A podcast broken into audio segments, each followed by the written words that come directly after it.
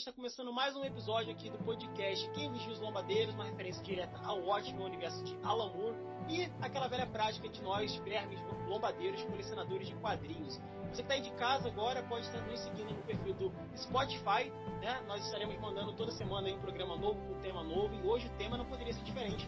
Zack Snyder, galera, esse cara que está fazendo barulho para DC, no meio dos fãs nerds hardcore, né? E aí agora foi confirmado a teoria né, do tal Snyder Cut, né? O oráculo do Snyder Cut foi confirmado essa semana. De fato, o HBO Max vai estar lançando ano que vem o filme tão aguardado, tão esperado filme na versão do Zack Snyder, a versão sombria, a versão visionária do Zack Snyder aí, para se sobrepor à versão, à versão do George Whedon, né? E hoje, para poder falar sobre esse tema, a gente tem três pessoas aqui que entendem bastante de universo de quadrinhos. Né? Temos o meu parceiro Diego, que está sempre presente nos podcasts, é um dos idealizadores do podcast junto comigo. E teremos aqui o Caio Santucci, que é um garoto que entende tudo sobre o quadrinho. Ele tem um perfil no Instagram chamado Caio Santucci, com 2C, que ele vai estar se apresentando depois, com, com entrevistas, live, etc e tal. Você tem um canal no YouTube também. Temos o Matheus aqui também, Matheus que vai estar participando com a gente, que é um cara também que conhece tudo do universo de quadrinhos, de, de filmes, séries também. Bom, uma coisa que é consenso aqui é que todo mundo aqui apoia a hashtag Release the Snyder Cut. Então vou passar agora a palavra para o Diego e o Diego vai estar fazendo aí as inicializações fundamentais. Vai lá, Diego, é contigo. Bom, olá pessoal, muito obrigado pelo seu acesso ao nosso podcast, Quem Vigia os Lombadeiros. Nosso, como o Danilo já disse, nosso episódio de hoje vai ser para falar da, do Snyder Cut, que foi finalmente revelado que vai ser publicado aí em serviço de streaming, HBO Max. E tá todo mundo ansioso aqui, né, no aguardo de que pelo menos essa versão supere ah, aquela, aquele filme lastimável do Joss Whedon. Então nós estamos aqui realmente na torcida do Zack Snyder, principalmente pelo que aconteceu com ele durante a gravação, né? Para quem não sabe, ele perdeu a filha por suicídio. Então, tá todo mundo aqui muito esperançoso de que finalmente a gente vai ver uma Liga da Justiça digna para os fãs da DC. Agora eu vou passar a palavra pro Matheus. Então, eu tô muito animado. Eu fiz hype para esse filme desde que lançou a versão do Josh Whedon. E eu quero deixar um recado pro Zack Snyder que se eu militei por ele à toa, eu vou ficar muito chateado com ele, porque é, porque realmente aquela versão é lastimável, aquilo ali é um desrespeito e a Warner merece queimar por aquilo. Brincadeira, Warner paga nós, mas eu realmente acho que um filme que era para ser uma trilogia, né? Porque tudo indica que seria uma trilogia. Ser resumido aquilo ficou muito corrido e cenas chaves, cenas importantes com certeza saíram do cut. Eu acho que agora com essa versão da HBO Max, o Snyder Cut, com certeza a gente vai ter uma continuidade muito mais fluida para tudo. E a gente vai conseguir ver um pouco mais da visão dele do, do que seria aquele filme, né? Porque muita coisa ficou de fora. Você pode ver que mandaram Steppenwolf lá, sendo que o filme todo se trata do Darkseid. Não tem, sabe? Então, acho que eu fechei por hora. Bom, vamos lá. Eu vou passar agora a palavra pro Caio, né? O Caio aqui, que é nosso convidado aqui especial, aqui junto com o Matheus também, para ele falar as apresentações dele, o que ele quer falar sobre a respeito do assunto. Vai lá, Caio, contigo. E aí, cara, beleza? É, eu queria agradecer ao convite, primeiramente. E assim, eu tô ansioso pra ver o Dark Side, só, só isso mesmo, mas, brincadeira. Eu tô. eu assisti o filme depois do lançamento no cinema, não fui ver no cinema, porque a decepção do Esquadrão Suicida. É, é, desculpa. É, mas o Esquadrão Suicida me deixou muito decepcionado, então meu hype foi baixíssimo. Depois eu assisti o, né, o, a Liga, e realmente não é uma coisa assim muito agradável por vários motivos, principalmente uma coisa que me tirou completamente do filme é naquela aquele começo lá que o Cyborg manda umas fotos pro Bruce Wayne, inclusive tem uma foto do Bruce Wayne sem a máscara na Batcaverna, eu fiquei imaginando. E aí nisso já me tirou completamente do filme. Mas assim, eu tô esperançoso sim pro Snyder Cut, mas os principais os principais não, mas muitos erros do filme eu acho que não serão corrigidos por causa disso. Sinto muito. Mas eu Bom, também estou esperando. Interessante o que você falou, porque agora a gente tem quatro visões aqui no podcast. Uma visão que é totalmente a favor do Snyder Cut, que tem super esperança de que seja um bom filme, que é a minha. A visão do Caio, que é muito importante a visão dele aqui, que é uma, uma visão antagônica minha, né, para poder fazer um debate que legal. Uh, e é do Matheus e do Diego. O Diego que, né, para ele aí, ele curte bastante também, mas ele já falou que não é muito antenado no universo de si, e o Matheus que também fez campanha aí. Então serão duas pessoas aqui, vão ser quatro pessoas, né? Uma super hypada que sou eu e o Matheus também, Diego que uh, é morno quanto ao assunto, né? Mas que também apoia a situação, mas que não tão quanto eu, e o Caio aí que vai ver, né? Quer ver, mas não tem tanta esperança. Então vai ser bem interessante o bate-papo aqui. Bom, para iniciar, o que, que eu quero dizer? Eu estava falando aqui com Pode falar, Diego. É, fazendo um adendo aqui, galera, eu quero dizer que eu não sou muito antenado no universo DC de quadrinhos, né? Mas nos filmes eu realmente gosto muito. Eu adoro os filmes do Zack Snyder, para mim, mesmo sendo é, contra a maioria dos fãs, eu gosto muito do Batman vs Superman. Para mim é um ótimo filme, adoro o Batman do Ben Affleck. Então eu tô realmente muito, muito ansioso por esse filme. Opa! Cara, Batman vs Superman é uma das piores coisas que eu já vi na minha vida. E olha que eu consumo muito filme trash. Eu... Tipo, aquilo ali é um filme que me magoa muito. Sabe por quê? É um filme que chega no quase. Ele pega cenas clássicas do quadrinho, faz um recorte absurdo. Aquilo ali são duas horas de fanservice sem sentido. Aquilo ali seria um ótimo filme se seguisse algum arco que já existe. Porque ele usa cena de vários arcos do universo DC, mas não chega a lugar nenhum. Eu não, sinceramente, eu não consegui entender a visão do Zack Snyder naquilo ali. Beleza, então, aí que eu quero entrar no. Esse aqui vai. Esse, esse bate-papo aqui não tem jeito, vai acabar sendo um debate mesmo. É, mas isso que é bom, né? Então, cara, eu queria entender mais ou menos qual é, qual o ponto do Batman vs Superman. Isso eu quero entender bastante, porque eu senti, inclusive, falta disso. Que você sentiu falta, é, que você viu essa exacerbação de fanservice. Explica um pouquinho isso aí que eu quero Cara, então, então, vamos lá. Várias cenas, cenas né, de, das HQs clássicas, por exemplo, é, The Dark Knight, várias Sim. cenas foram reaproveitadas naquele filme, sendo que, o filme é, é, sendo que o filme é totalmente fora do contexto da HQ. Basicamente, eles se, apro se aproveitaram da identidade visual, por assim dizer, para hypar e o filme não vai. O filme chegando quase, vai acontecer alguma coisa? Não vai. Vai acontecer alguma coisa? Não vai. E sem falar naquela cena lá da Marta, que aquilo ali é você pegar qualquer espectador do filme que tenha dois neurônios funcionais e dar um tapa na cara deles. Aquilo ali não desceu. É, isso aí eu discordo bastante, mas eu vou passar a palavra pro Diego, que o Diego tem alguma coisa a falar. E Diego, depois da sua palavra, passa pro Caio, porque o Caio também. Valeu? Fica contigo aí. Certo.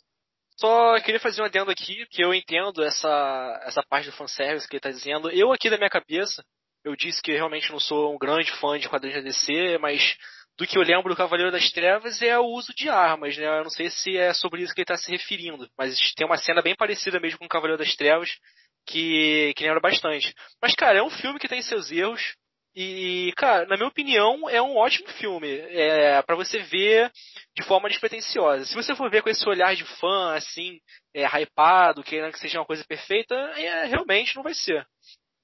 Bom, só para poder fazer uma adendo aqui rapidinho mesmo, que eu vou passar a palavra de novo pro Diego, pro Diego voltar a passar pro Caio. O que acontece? É, bom, o papo do Batman vs Superman é muito bom. Mas vamos focar hoje aqui no Snyder Cut e aí a gente pode gravar um programa sobre o Batman vs Superman comigo com o Matheus aqui. Então, Diego, continua falando o seu raciocínio aí e aí tu passa pro Caio aí, depois volta pro Matheus e a gente vai fazendo essa, esse rodízio aí. Valeu, mano? Então, já encerrei. Era só isso que eu ia dizer mesmo. É um filme que tem seus erros, tem seus acertos e, na minha opinião, eu gosto muito dessa atmosfera escura do Snyder, essa violência exacerbada, é uma coisa que me agrada. E, Também. por mim, é um bom filme. Eu vou passar agora a palavra pro, pro Caio. Caio. É, cara, assim, eu assisti com 11 anos, então não tinha senso crítico, então eu gostei. Mas, Sim. assim, passaram os três anos, não, não, mudou muita coisa, mas eu já reassisti, não vejo todos os problemas. Mas uma coisa que é assim, uh, eu vejo isso no universo DC em geral. E na liga eles extrapolam bastante. Que são os monstros, ou qualquer CGI, qualquer computação gráfica que eles tentam fazer, eu acho muito ruim. Então no Apocalipse, no Batman vs Superman, a galera já caiu matando, porque era demais de horrível. Aqueles zumbis do Esquadrão Suicida eram ruins também. Aí, no, no Lobo da Steppe lá, eles extrapolaram demais, porque, cara, era horrível. E eu não acho que isso. Eu acho que no corte dos Zack Snyder isso não vai mudar alguma coisa, porque isso é visual, não é? Não é nada. Uh, no caso da direção, né? Então é uma, um, uma coisa que eu vejo Uh, e tanto que depois também eles não arrumaram. Aqueles monstros do Shazam são ridículos. E, cara, assim, eu acho que essas, essas coisas pequenas que acabam sendo desconfortáveis só, não vão ser arrumadas e é isso. E, mas eu quero assistir, eu quero bastante assistir sim. Porque é, eu, eu gostei do filme da Liga também quando eu assisti. É, quer dizer, de muita coisa eu não gostei, mas. Uh, então eu acho que ele merece sim ter uma versão mais digna, e é muito triste o que aconteceu com o Snyder. Uh, mas agora ele tá aí com tudo. Uh, vamos ver se ele faz alguma coisa, alguma coisa assim que a Liga da Justiça mereça, né? E, sei lá, muito filme. Grande maioria do, dos filmes do Zack Snyder eu não gosto, então eu já sou meio contra, mas eu, por tudo que aconteceu, eu acho que isso deveria, assim, se acontecer, né? Esse Snyder Cut deveria acontecer. Eu tô bem ansioso para ver, na verdade. Cara, bola. Com... Vou passar pro Matheus agora a palavra. Vai lá, Matheus. Eu concordo muito com você no que diz em respeito a CGI e esse tipo de coisa, apesar de eu achar que o Shazam é um ponto fora da curva. Eu acho que o Shazam quer passar essa imagem de ser mais infantil mesmo, para ser um filme mais divertido. No Liga da Justiça isso talvez não funcione tão bem, porém não chega a me incomodar. O que me incomoda é a falta de construção dos personagens. Eu odeio fazer isso, mas eu vou ter que entrar naquela máxima do universo Marvel. Cara, a Marvel construiu o universo desde 2007, filme a filme, apresentando herói a herói. E a impressão que a DC me passa no cinema é que ela tentou correr demais. Ela tentou ser rápida demais para apresentar uma frente viável à Marvel. O, o que, que, é que eu quero dizer com isso? Num espaço de dois ou três filmes, eles tentaram costurar um universo cinematográfico inteiro que não funcionou. Talvez não tenha funcionado por eles ter corrido demais, talvez não tenha funcionado justamente pelo filme da Liga da Justiça não ter sido na versão do Zack Snyder. Então eu acho que o Snyder Cut vem justamente para isso. Eles vão pegar e vão falar: não, ok, é, eu queria um filme de 4, 6 horas, como são os rumores, eu queria uma trilogia, ok, vamos ver isso. Não vamos ver um Steppenwolf lá, sendo que a gente sabe que tem o Darkseid no filme e ele não aparece, a gente chega no quase de novo. Não vamos ver os personagens sendo apresentados tão rápido, sem profundidade nenhuma. Porque o legal da, da DC é justamente a profundidade psicológica que os personagens têm. Entende? Eu acho que negligenciar isso no filme talvez tire totalmente a mágica do negócio. Então, cara, é, vou falar aqui agora é, a minha opinião aqui, também falar sobre a questão das teorias que a gente. Que, eu, que já, na verdade, eu levantei há um certo tempo já, né? Mas eu acho que o podcast é o melhor lugar para a gente poder fazer isso. Bom, de cara, assim, quero logo falar o seguinte: desconstruir essa parada do, do Shazam. Claro que todo mundo tem suas opiniões, eu tenho a minha, de vocês. Mas eu acho que eu concordo muito com o que o Matheus falou agora sobre a questão do Shazam. Uh, da mesma forma que a Marvel, né? Já que a gente entrou aí na, na prerrogativa da Marvel, ela tem o seu universo ali uh, com a Sony fazendo os filmes do Homem-Aranha, e você tem ali a Marvel fazendo os filmes do Deadpool, que não entra ali no canônico do, do universo dos Vingadores, e é um filme que se propõe a ser mesmo de comédia, para tirar sarro de tudo, até da própria DC, né? Aconteceu agora no último filme do Deadpool, lá com o Ryan Reynolds no final é, rasgando né, o, o, o, o, contrato dele com o Lanterna Verde.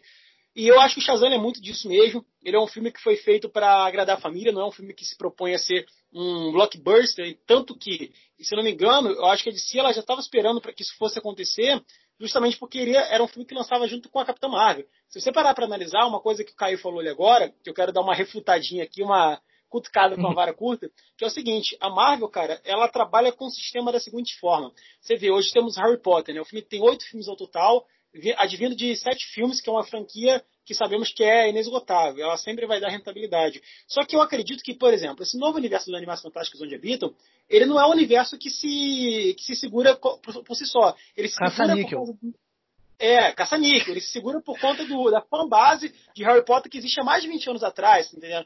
Então o que, que acontece? Eu vejo muito isso na Marvel, só que eu vejo isso na Marvel de forma muito mais exacerbada. O que, que eles fizeram? Ah, simplesmente lá em 2009, lançam o filme do Homem de Ferro, o filme era bom, falou, bom, a gente vai pegar esse, esse universo aqui que agora é nosso, é da Disney, e eu, eu costumo dizer, e vou falar pro resto da minha vida, que tudo que a Disney bota a mão, ela destrói, isso, eu posso, eu tenho argumentos inúmeros aqui para poder falar, dar exemplos sobre isso, uhum. o Vingadores mesmo, o Sol elogiando e tal, eu gosto de Vingadores e tudo mais, mas tudo que ela pega, ela destrói, e o que, que acontece? A grande verdade é que o universo todo dos Vingadores dá certo, por quê? Porque ali não é a Marvel trabalhando ali é a Disney trabalhando. Porque se Exato. você não pegar os filmes que foram produzidos pela Marvel há 10, 15, 20 anos atrás, era, assim, cara, não é nem filme, né? É lixo total. Eu posso pegar exemplo do Capitão América, o primeiro filme do Capitão América, que é uma porcaria, o Quarteto não, Fantástico. Não, não, é um... discordo. Isso aí não. Eu acho não, que esse filme é muito bom. Não, peraí, peraí, vou, vou continuar aqui falando aqui, já passar já. O Capitão América que eu tô me referindo é aquele lá que era com, cap, com cap, capacete de motociclista, lá dos anos 80. Então, assim, ah, no, tá. na época que a Marvel tava começando a tentar fazer alguma coisa sequer na televisão, que nem no cinema ela tinha cacete pra poder lançar, a DC já tava lançando, meu parceiro. O filme do Superman lá, com a visão do diretor, que é o mesmo diretor lá do A Profecia, lá, que eu acho que é o Richard Donner, um negócio assim, que é um dos maiores filmes de super-heróis de todos os tempos, logo em seguida vindo com a trilogia do Batman. Então, assim, Cara, é, beleza. Atualmente a gente tem muitas críticas a DC, eu concordo exatamente. Mas eu acho que a Marvel não seria o que ela é hoje se não fosse a Disney. E eu acho que essa fórmula que ela tem para conseguir levar seu, seu, seu universo há tanto tempo como, como tem até hoje e tanta gente pro cinema, não necessariamente a forma de qualidade. Eu acho que é muito mais a forma é, de capitalismo, que não é ruim do ponto de vista materialista, mas que do ponto, meu ponto de vista de qualidade e profundidade não tem tanto. Eu vou passar agora pro Matheus falar. E Matheus, como já iniciou falando, eu falei, passa logo pro Caio e pro Diego também entrar tá. também. Tá lá, tranquilo, contigo. tá tranquilo. Cara, eu concordo com o que você diz e eu acho que esse universo da Disney só funciona porque ele foi estritamente pensado pro cinema. Eles readaptaram as histórias de forma a ser pro cinema e isso funciona muito. E, cara, eu acho muito legal esse negócio do Snyder Cut agora estar sendo para um streaming, porque isso abre precedente para algo que já está acontecendo com a DC há algum tempo. A DC tem muita força nas séries. Então isso abre precedente da gente ver arcos fechados da DC sendo desenvolvido direto para TV, sem passar, por exemplo, pelo cinema. No caso do Snyder Cut, largaram 30 milhãozinho ali na mão do Zack Snyder para ele refazer o que ele quer, mas só que a gente sabe. Né? É, tá tranquilo, a HBO tem. Mas só que a gente consegue ver isso, que os grandes streamings conseguem botar eu... isso em série e eu vou passar agora. Beleza, vai lá, Diego. É, cara, eu tenho que discordar de você. Eu, eu prefiro muito mais o universo DC no que tange aos livros, aos quadrinhos e aos filmes do que as séries. Cara, na minha opinião, as séries DC são uma porcaria. Pra mim é um lixo completo, é uma merda. O, eu lembro quando era moleque, cara, eu fui madrugada pra o primeiro episódio que ia lançar ao vivo do Flash. Foi a maior decepção da minha vida, cara. Eu até achei de chorar, eu acho. Uma merda. Cara, certo? Flash é ruim, mas é bom. Tomorrow, uma merda. Vamos organizar isso aqui. Pera rapidinho. Diego, conclui seu pensamento e passa sua bola pro Caio, porque o Caio já está um certo tempo sem falar. Vai lá, Diego. É, então eu só queria dizer isso mesmo, cara, que eu espero que a DC termine logo com essa porra de série, que pra mim é tudo lixo, não tem nenhuma série que preste ali, efeito especial, é tudo uma merda. Eu tô falando de coração, cara, eu não assisto mais porque é muito ruim mesmo. As histórias são dá vergonha de ver algumas coisas. Então, essa é a cara, eu passando agora pro Caio. É, eu acho que assim, o problema da DC nas séries é o mesmo problema que ela tem nos filmes, que é no caso esses monstrão e tudo isso. Assim, eu curto muito a DC nos quadrinhos, é, tipo, imensamente melhor que Marvel para mim, mas no cinema eu não posso discordar que a Marvel é muito melhor por toda essa, essa estrutura, por mais que a Disney que tenha feito essa estrutura, né, tá dentro do universo Marvel acontecendo as coisas. Então, eu acho que assim, Uh, a DC é melhor nas animações. As séries dela eu curto bastante. O, o Arrow não, não gosto, mas uh, de resto tem muita coisa legal. A do Flash é legal. Uh, as, as, novas agora, os Jovens Titãs, é legal a primeira temporada. A segunda eles já extrapolam por causa do monstrão, porque no primeiro episódio. Vocês já assistiram? Não sei se posso dar spoiler, um pequeno spoilerzinho aqui. Tá. Pode, pode. O, o pai da Ravena, esqueci o nome do, do, do, do, do monstro. Trigon. Lá. Isso, Trigon lá. E ele fala e ele tá lá, um monstro lindo, que nem sombra tem, que parece que não renderizou. E os caras vão lá e o cara acaba no primeiro episódio. É horrível, é horrível tudo, assim. Eu acho que eles estão se detonando mais, parece que é proposital, eu não sei qual que é. E a segunda temporada vai caindo, caindo, caindo e já vestido ficar ruim. Então eu acho que eles não têm poder de controlar o que que a o que que fica, tá, pode falar. Cara, concordo muito com você. Eles têm tantos heróis vigilantes em mãos, cara, Batman, Asa Noturna, diversos heróis que não precisam ter esse CG forçado nas, nas suas ah. séries, né, e filmes. É, eu espero que esse Batman do Pattinson agora não tenha uso muito grande de CG. Eu realmente espero que seja uma coisa pé no chão, porque, cara, o fraco, eles são fracos em CGI.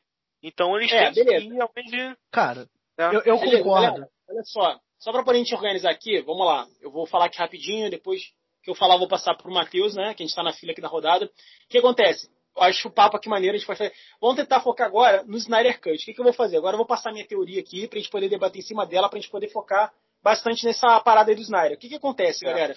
É, é, realmente, o universo assim, de séries. A única série que eu gosto da DC, para falar a verdade mesmo, é Smallville. Já vi tudo, o resto disso, fora disso eu não curto.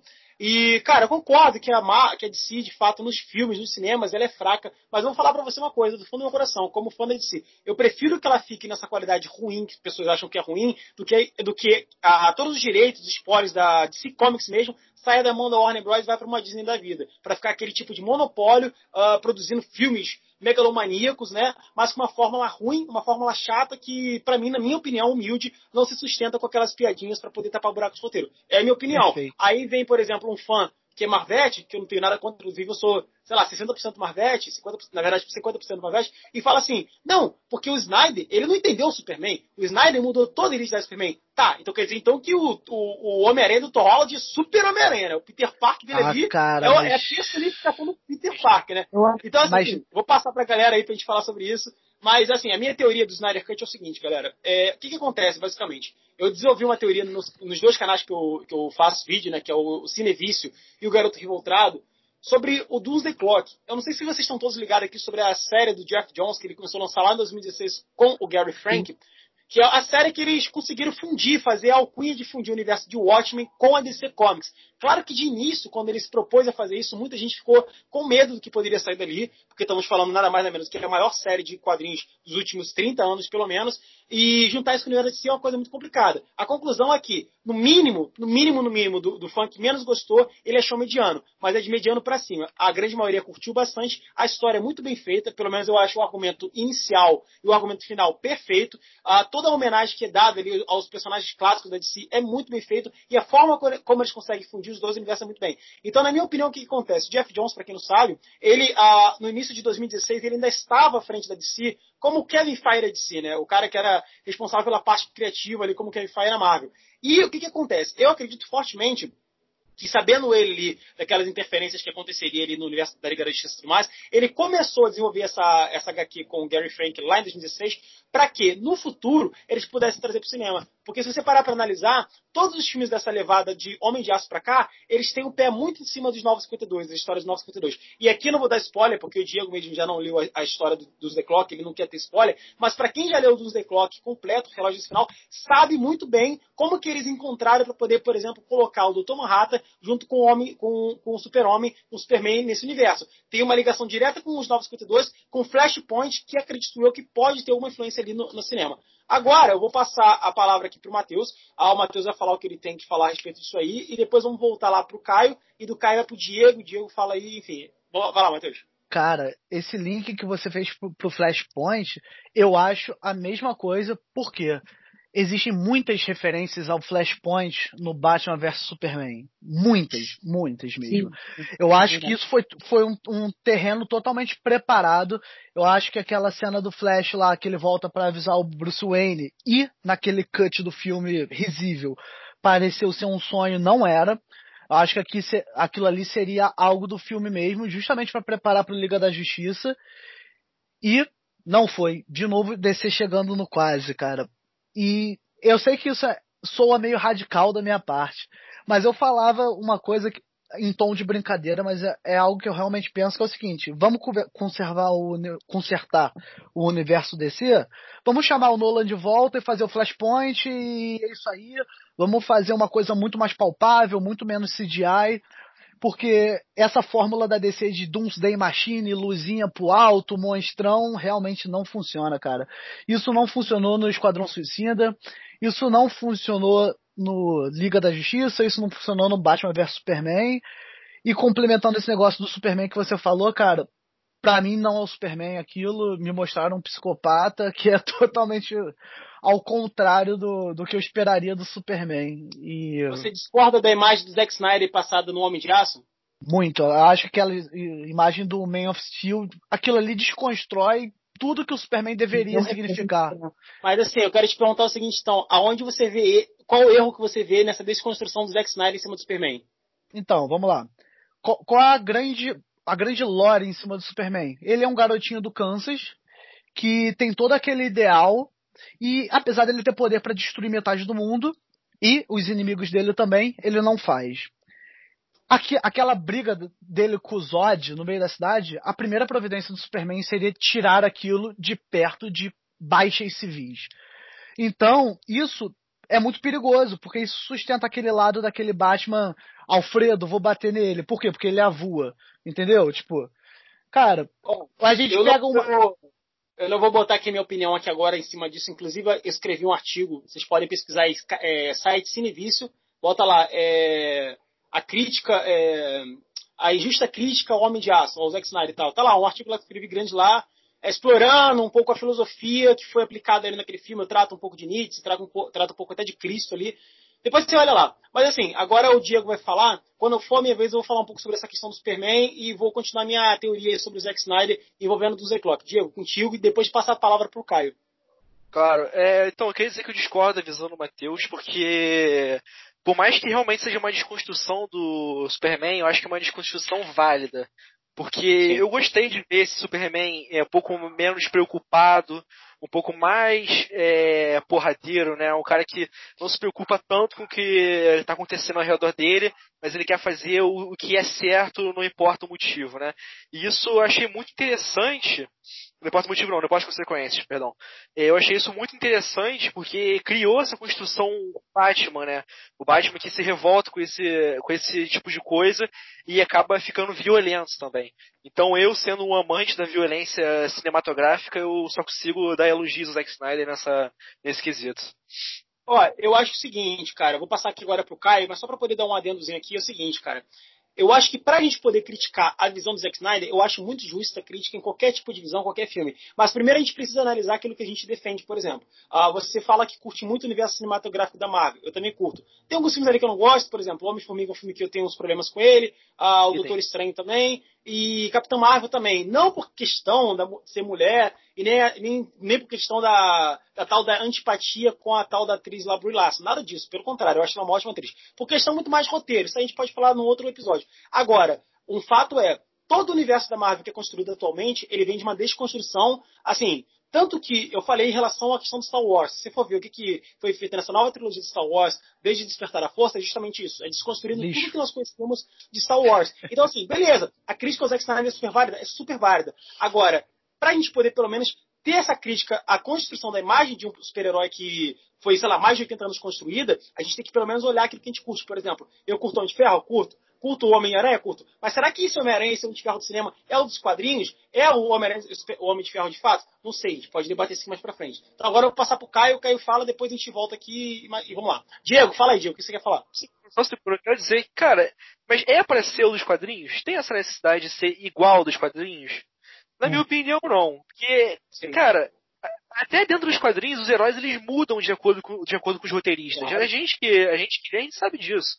Cada roteirista dá a sua visão ali em cima daquele super-herói e não vai ser diferente com o diretor.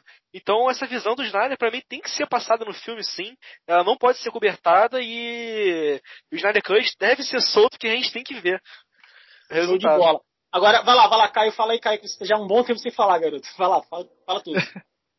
Cara, é, sobre o Flashpoint, daquela cena que o, o Flash tá voltando, eu não encarei como Flashpoint, eu encarei como se fosse um Injustice. Porque. Também, tipo, também, ele tá voltando. Certeza. Ele tá voltando, tá cabeludo, barbudo, assim, não barbudo, mas tá mais. Tá aparentando ser tá mais velho. E ele fala, Bruce, você tinha razão, tudo que você você pensava sobre ele, estava certo. Então, tipo assim, eu, eu fiquei encarando como Injustice. Ia ser muito massa ver um Injustice no cinema. Até porque o hype do jogo sempre tá aí, então a galera ia cair, cair Caio, né, tipo, Caio, eu vou pedir só um segundinho para você. Assim, você vai continuar a fala, porque tá tem, tem uma, um, um grupo de pessoas aqui do lado que acreditam que tem uma igreja, então eles fazem barulho todo santo dia e esse barulho pode acabar atrapalhando aqui o som aqui da nossa, do nosso podcast, que não é a proposta. Né? Então vou botar uma musiquinha aqui de fundo aqui, um, um rock qualquer para tocar, e aí pode continuar falando aí. Então só pra poder a gente mudar esse som de fundo aqui. Pode continuar, Caio, contigo. Tá, é, então, o, e sobre o Superman também, uh, vocês estão falando se esse é o Superman. Eu acho que assim, uh, aquela cena da cidade realmente sem sentido nenhum. E no Superman, no Batman vs Superman, acho que eles só vão desconstruindo mais ainda o personagem. Uh, a minha visão do Superman desde sempre é o Superman do Burn, que é aquele Superman sorridente, que voa sorrindo, faz tudo sorrindo. E eu gosto desse Superman demais. E, cara, eu não, eu não vejo o Superman do Burn quebrando o pescoço do Zod, assim, no meio de um prédio com uma família olhando, saca? Não, Obrigado! Não é... Ainda bem que eu tenho o Caio na minha vida. É, mas é, é isso, cara. Eu não, não vejo isso acontecendo nem ferrando, assim, saca? Nada a ver isso. Cara, e, é, são duas visões aí. É, o bom é que são quatro pessoas, então é maneira que dá, por exemplo, para você e o e o Matheus tem uma visão igual, e eu e, o, eu e o Diego tem outra visão igual, então fica bem equilibrado. Assim, cara, como eu falei, eu acho que toda crítica é válida, mas a gente pode abrir também a crítica pro outro lado, porque a Marvel ela faz isso já sei lá, 10 anos, mais que 10 anos, e eu não vejo muita crítica à Marvel por fazer isso. E eu, particularmente então, falando. Vai lá, pode falar. É, o, vocês estavam falando disso também. O, o, o Homem-Aranha, eu vejo o Tom Holland como. Eu acho que o Tom Holland é o mais Homem-Aranha entre todos. A Tia May, obviamente. Muitas coisas do universo dele são é. muito complicadas, não tem nada a ver. Mas ele eu vejo como um Homem-Aranha, porque é um molecão que tá. Que tá. É, é, que ele não é muito nerd, né? Ele, tem, ele não tem essa cara de nerd. Ele tem uma cara, tipo, galãzinho, assim. O que o Peter Parker não. Pra mim ele é um medroso. Ele é um. Não, não. Eu, eu, eu discordo, eu discordo um pouco disso, porque eu acho justamente que o legal do Homem-Aranha são essas visões diferentes que deram para ele no filme, sabe? Eu, eu gosto muito do, do, Maguire, eu gosto muito do Garfield, é o meu preferido, mas eu acho que a produção atrapalhou muito, a ponto dele querer sair. E o Tom Holland não chega a me incomodar como Homem-Aranha, não, cara. Eu gosto dele. Eu acho uma discussão divertida. Mas, Matheus, assim, é, eu sei que o papo aqui é sobre Snyder Cut, mas eu quero realmente assim, dar um tempo para você e pro Caio uh, dissertar é, embasar aqui para mim, eu quero entender, porque pode ser que eu esteja até errado, então eu quero que vocês me tentem me convencer disso aqui. Qual é a lógica? Eu quero entender, porque eu posso realmente estar errado mesmo, estou admitindo isso. Qual é a lógica, por exemplo, de ser legal a gente ver várias visões diferentes do Homem-Aranha, que é um personagem que advém do quadrinho, criado por Steve Ditko junto com Stan Lee e tal, da mesma época, não, não da mesma época, mas assim, uh, quase da mesma era ali, se eu não me engano, o Homem-Aranha da Era de Prata, uh, dos quadrinhos. Qual é, qual é, a lógica de, tipo assim, ser legal ele ter várias versões completamente diferentes do que nós conhecemos do Peter Parker, que é um fotógrafo, um cara que é pobre, que tem os princípios de defender a população acima de qualquer coisa, a própria frase icônica do Tio Ben, né? Grandes poderes vêm grandes responsabilidades. Qual é a lógica de defender, por exemplo, uma visão como do Tom Holland, que é um garoto irresponsável que bota, sei lá, um relacionamento que fracassado acima, sei lá, de vidas das pessoas, e enquanto o Zack Snyder faz uma construção de personagem extremamente complexa, sei lá, trazendo, por exemplo, conceitos do próprio super-homem de Nietzsche, né? Uh, junto com o conceito cristão, que é completamente antagônico, uma construção muito boa. Mas assim, qual a lógica, tipo, do, Snyder ser ruim, não ser legal, desconstruir o super-homem, mas ser legal desconstruir o Homem-Aranha? Quero que o Caio fale, porque ele tava falando, e depois o Matheus você vai lá e fala depois do Caio. Vai lá, Caio, pode falar.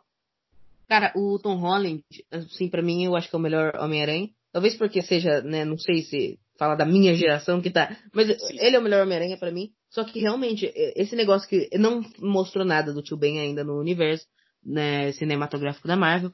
Mas se o, se o tio Ben falou para ele com grandes poderes vem grandes responsabilidades, ele não ligou, assim, porque, uh, por exemplo, assim, é, ele, ele pega, no primeiro filme, ele vai entrando na, no quarto, assim, bem tranquilo, e o Ned tá lá, e o cara tem um, um o, o sensor aranha, esqueci, tô esquecendo tudo hoje.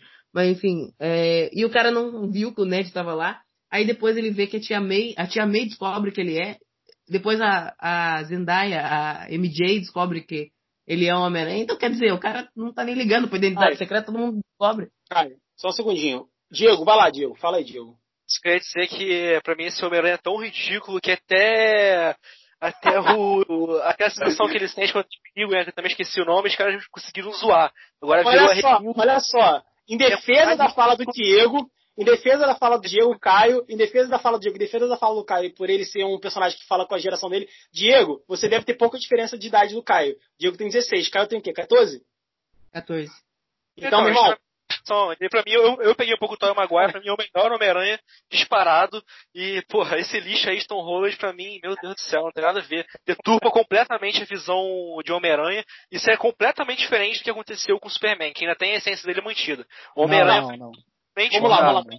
voltar aqui pro, pro papo aqui, eu vou voltar pro papo pro Caio, pro Caio depois passar pro Matheus. Olha só, galera, a questão aqui é o seguinte, que está vindo de casa.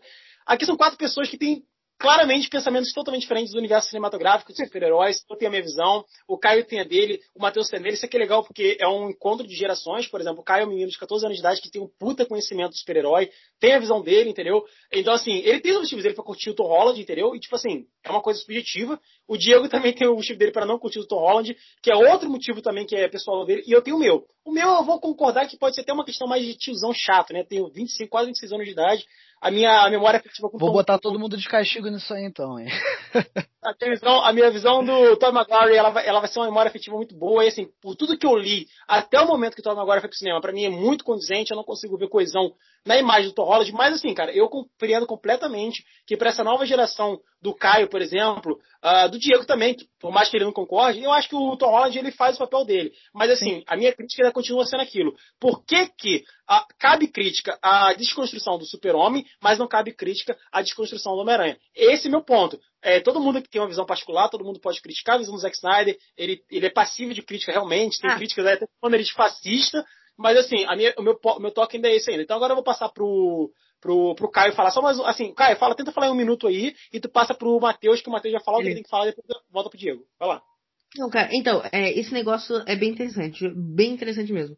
É, por que, que é, não tem essa crítica com o Homem-Aranha? É, é, justamente por causa de, dessa construção que eles fizeram em todo o universo Marvel é, cinematográfico, que eles foram crescendo, crescendo. Só que no primeiro filme, basicamente no primeiro filme do, desse novo universo da DC, é a desconstrução completa do, do personagem principal da DC. E não é isso com o Homem-Aranha, que demorou um monte de filme para ele aparecer. E quando ele aparece, daí tem a desconstrução e já envolvido em todo um universo. Então, eu acho que assim, é basicamente por isso. O, o Superman tem essa crítica porque todo mundo, é, tem muita galera já que não vai com a cara do Snyder, então já, é, já vai meio que pra criticar. E aí quando chega no cinema vê uma coisa completamente do que estava esperando. Completamente diferente do que estava esperando. E, eu tenho uma outra visão sobre isso, mas eu vou passar agora para o Matheus, porque ele já está um certo tempo sem falar. Depois, Matheus, Diego, é contigo, e aí eu entro e depois passo para o Caio de novo. Vai lá, Matheus, Show. aí. É, cara, então, o Superman, ele necessita de alguns pontos básicos da questão psicológica dele para a gente entender o personagem totalmente, certo? E eu acho que com o Homem-Aranha não é bem assim. O Homem-Aranha é uma coisa muito mais menos profunda. É aquela. O Homem-Aranha é o herói do bairro, da vizinhança, que é o cara meio loser, mas só que tenta fazer o bem. E nessa versão nova, ele é amiguinho do Tony Stark, ele é patrocinado, então ele não é tão loser assim. Mas só, cara, fazer isso com, com Superman, eu acho que é cair muito, o fruto cair muito longe da árvore, sabe? Eu acho que tu fazer um Superman tão porradeiro, por assim dizer, que não pensa muito nas consequências dos atos dele, talvez caracterize muito traços básicos da personalidade do, do herói. É, por exemplo, aquela, aquela cena que o Caio até falou dele quebrar a cabeça, o pescoço do Zod na frente de uma família. Cara, o Superman nunca faria aquilo ali e me arrisco a dizer que nem o Superman do Injustice chegaria tão longe. Ele atravessou o Coringa, né? Se a gente lembrar o porquê, o porquê que ele. Se a gente lembrar por que o Superman fez aquilo ali com o Zod, vocês vão lembrar que o Zod, tipo, ele, ele, tinha a intenção de destruir todo o planeta mesmo. E a intenção dele, cara, era essa, tipo, era visão, era tipo assim, quase que um. Quase que um Thanos, né? Só que um Thanos, eu, na minha opinião, assim, muito mais bem construído. Acho que, eu acho que o Zod, a imagem é, filosófica em, em, torno do Zod, eu acho que é muito mais bem elaborada do que a do Thanos. Por mais que o Thanos ele seja um personagem também muito profundo e tal. Mas eu, eu acho assim, era aquela coisa, né? Tanto que ele até fica chorando depois, porque ele sabe, aquele ali, por mais que fosse vilão, era um da sua raça. E a raça dele já estava praticamente dizimada e tal. Então, assim, essa é a minha visão. Mas, vamos mais pra frente, a gente vai falar sobre. Vamos fazer um outro episódio falando sobre desconstrução e tal. Hoje vamos tentar focar no Snyder Cut. Agora eu vou passar pro Diego, que foi um bom tempo sem falar. Vai lá, Diego. É, cara, eu não tenho muito mais o que adicionar a isso não. Eu só queria realmente. Eu já falei o que eu acho do, do Tom Holland como Homem-Aranha. Pra mim, perde totalmente a essência, não tem nada a ver. É só um, um merda, um moleque completamente. É um, é um moleque mimado, né? Um playboyzinho que arranjou patrocínio de um milionário. Então, cara, não tem responsabilidade, não tem essência do Homem-Aranha. É, não tem nenhum, nenhuma dificuldade na vida. É, Cara, é um loser entre aspas, porque até o cara que era para fazer bullying com ele, porra, é mais zoado do que o próprio Homem-Aranha. É. Cara, então é, é uma coisa ridícula, é, chega a ser triste, na minha opinião. Eu gosto dos filmes, sim, do Tom Holland. Eu gosto mais do que dos Vingadores, inclusive. Minha opinião bem estranha, mas é o que acontece. Mas, cara, não, não é Homem-Aranha. Não é Homem-Aranha. É, eu acho, inclusive, o seguinte, cara, o Homem-Aranha, ele é passivo também de desconstrução. A gente tem ali aquele arco do Homem-Aranha, que eu não tô lembrado qual é agora, mas eu já li, que ele é professor, ele vira professor e tem uma vida ali com a Mary Jane. É uma coisa assim, bem. É, que a gente vê que ele não é rico, milionário, mas ele também não é loser, né? É, eu esqueci qual é essa fase, se é a fase do Ultimate, não lembro bem ao certo. Mas eu, particularmente, não curto o, os dois filmes do Tom Holland. Eu acho que talvez se vier aí, quem sabe o Venom entrar, eles fazerem o Sexteto Sinistro ali com, com o filme lá do Morbius, né, com o Jared Leto, e talvez fique alguma coisa interessante. Eu curti o conceito, mas vamos esperar para ver. Bom, agora vamos continuar aqui na parte do Snyder Cut, que a gente fugiu bastante, né? Aqui Totalmente do... off-topic. Tema, mas vamos lá. Cara, então o que, que acontece, né?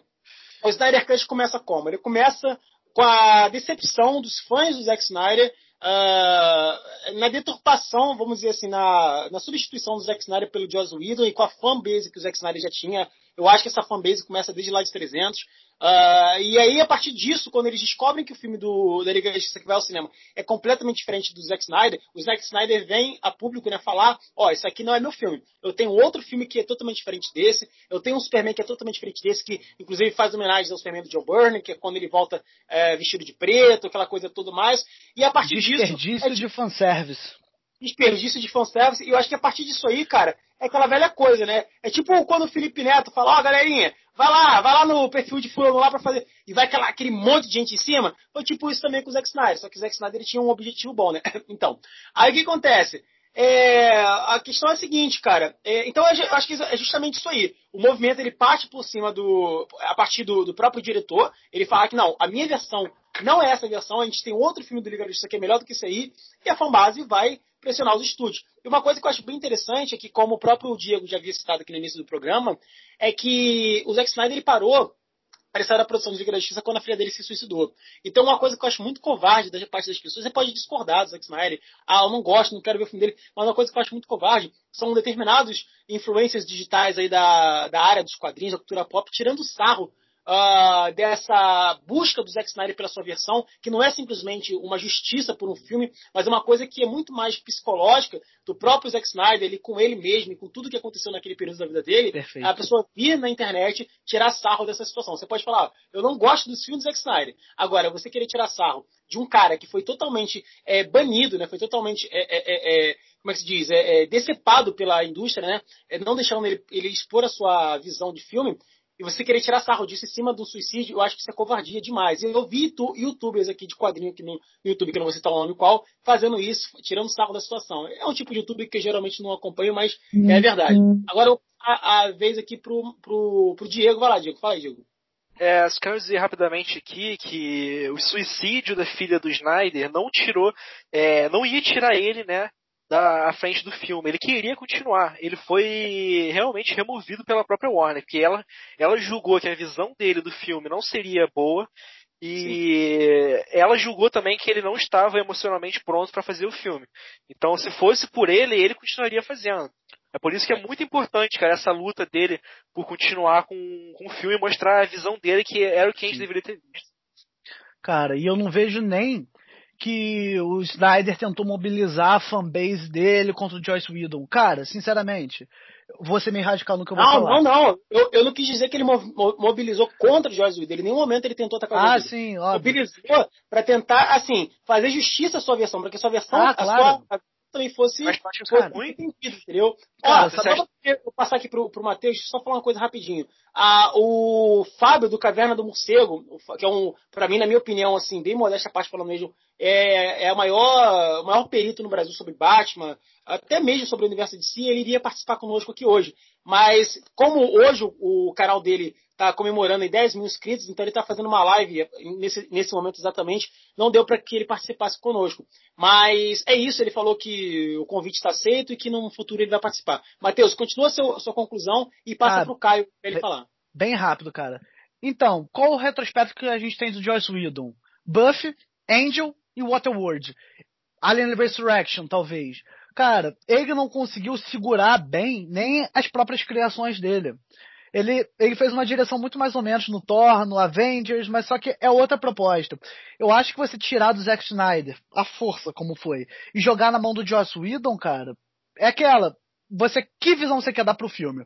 A gente teve um roteiro, a gente gravou de uma forma, e depois a gente entrega por um diretor que claramente vai ter outra visão disso.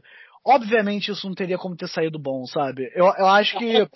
Teoria, ainda rola aquela teoria de, de diretor infiltrado, né? Que ele vem da Marvel, ele dirigiu o Vingadores e Vingadores era de Ultron, então tem toda aquela teoria também da conspiração. É, é, com certeza. Aí, isso aí é totalmente chapeuzinho de papel alumínio, cara. É, mas aí, galera, vou passar agora pro Caio, porque o Caio também precisa falar. Fala, Caio, contigo. Olha, eu acho que assim, o, a quantidade de filmes que ambos dirigiram, que não foi pouco, mas eu acho que eles são diretores do mesmo nível, porque muita gente odeia o Joss Whedon e muita gente odeia o Zack Snyder e vice-versa. Não, que vice-versa. E muita gente ama eles, né? Uh, o Joss Whedon é lembrado principalmente por causa do, do Vingadores e por isso que chamaram ele, né, pra Liga. Só que realmente ele não fez uma coisa boa, né? Então, uh, cara. É, ninguém fez, cara. Desculpa te interromper rapidinho, só para dar um adendo aqui no que tu tá falando, cara. Cara, o Josh Whedon é um pouco mais antigo que isso. Ele, ele basicamente é co-criador da Buffy e do Angel. São duas séries lá da década de 90 que passavam até na Globo depois do, do domingo lá de madrugada. E ele, tipicamente, ele tem essa proposta mais boba em tudo que ele faz, sabe? Só dando um adendo aí, continue aí, cara, desculpa. Ah, fala, continue, Caio. É, não, então, mas assim, eu ia terminar. O eu tenho esse negócio com o universo DC que muitos personagens para mim, a grande maioria não tem carisma.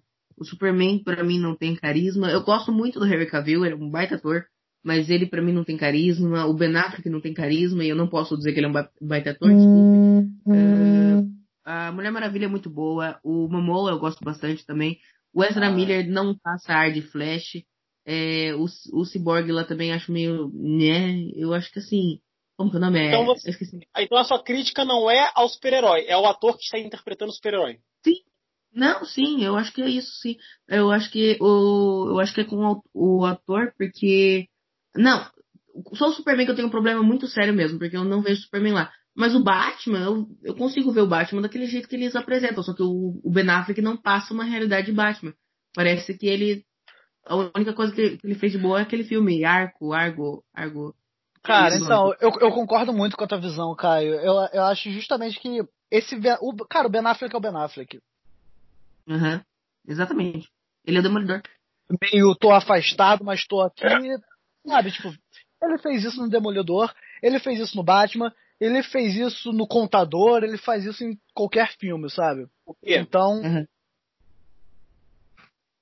Peraí, peraí, peraí, peraí, galera. Vamos lá. Diego, é, eu concordo com a visão dele, cara. O Ben Affleck realmente é um ator que, pelo olhar dele, ele realmente parece estar sempre alheio ou distante das coisas, né? Ele parece. Ele sempre tem, ele tem semblante, assim, de que não sei, talvez não me importe muito, eu sou muito frio, eu realmente não tô nem aí, ou eu não sei onde eu tô, sabe? É um, é isso que me passa um pouco às vezes. Acho que ele não tem muito é, aquela face assim que ele consiga mudar como o ator deve fazer. Então, não, mas tipo que, que às vezes possa passar essa impressão, por mais que o Batman dele, na minha opinião, seja um dos melhores, que eu amo violência, né? E aquele Batman dele, para mim, maravilhoso. Diego, cara, pode continuar falando aí, cara, porque você tem um tempo ainda, depois que você terminar de falar, vou, ter, vou passar pro, pro Caio concluir o pensamento não, dele e falar. Deixa eu, deixa falar, o Caio querer falar, Caio falar, por favor. Vai lá, Caio. Não, eu, só ia, eu só ia detonar um pouquinho mais no Ben Affleck, mas é isso aí. O primeiro filme dele foi o, o, Contador. Faz muito tempo que eu vi, mas eu falei, cara, esse cara atua bem, porque ele tava, ele sempre tá meio alheio, e no Contador tem, eu achei que realmente, porque o Contador, ele é, eu não lembro o que, que ele tem, eu acho que é autismo, não lembro exatamente. Mas eu falei, nossa, papel perfeito pro Ben Affleck. Sem expressão facial, sem emoção. Genial esse olhar assim meio avulso. E depois eu fui reparar que no Demolidor ele cego tinha também. Eu falei, nossa, esse cara é muito bom. E aí, aí eu fui ver que no Batman ele tinha também. Eu falei, mas como assim? Caio, peraí, vocês estão ouvindo aí, cara, barulho de igreja no fundo? Na moral mesmo. Não, não, não, aqui tá tranquilo. Ah, então tá beleza, então tá. Vai, valeu. Continua aí, Caio, pode terminar. Mas basicamente isso. Agora, o Henry Cavill, eu não posso dizer a mesma coisa. Ele, ele seria um bom. Se o roteiro permitisse, ele podia ser um, super, um bom Superman, porque ele é um bom ator. A Gal Gadot é uma baita Mulher Maravilha, ela passa um ar de Mulher Maravilha. O Jason Momoa também acho que passa um ar de Aquaman. E, por fim, a... Quer dizer, não um Aquaman, mas eu acho que ele é um Aquaman meio diferente, assim, talvez um pouco do Aquaman de Van Reis. E, por fim, o Ezra Miller, que não tem nada a ver. Eu acho que Pera o Caio. Miller... Valeu, Caio. Agora eu vou passar pro Diego. Vai lá, Diego. Fala aí, mano. Cara, eu discordo um pouco do Harry Cavill na sua, na, na sua visão. Eu acho que ele não tem cara daquele Superman bonzinho. É, ele, pra mim não tem cara de daquele bom moço que ah, vai dar doce balão pra criança. Na minha opinião, ele realmente tem cara de que seria um pouco mais violento, né? Na própria fisionomia do corpo dele, assim, de, da face, ele é um ótimo ator, mas não passa, na minha opinião, aquela visão de que ele seria um, uma pessoa, um ser humano perfeito, né? Que é a visão que o Superman deveria ter. Eu acho que é por isso que o Zack Snyder escolheu esse ator, na minha opinião. Foi uma escolha muito boa. E é por isso que foi desenvolvido o Superman como a gente conhece hoje. Cara, eu, eu, eu, concordo contigo, eu só discordo um pouco do Flash, assim, porque o Ezra Miller não me desceu. Pera aí, Matheus, eu vou, eu vou passar pra tu já fala. Bom, o que, que acontece? É, eu acho o seguinte, para mim o Ben Affleck, ele...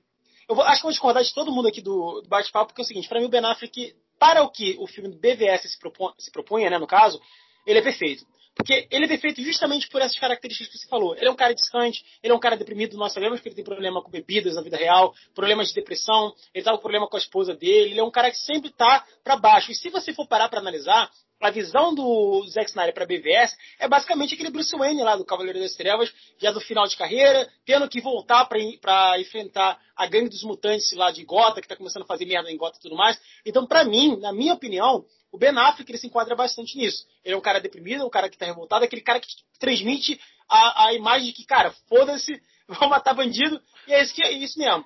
Então, assim, eu... tô vendo que tem uns amigos aqui querendo falar, só para me finalizar minha conclusão, eu acho o seguinte, só para poder falar sobre a questão do Snyder Cut ainda.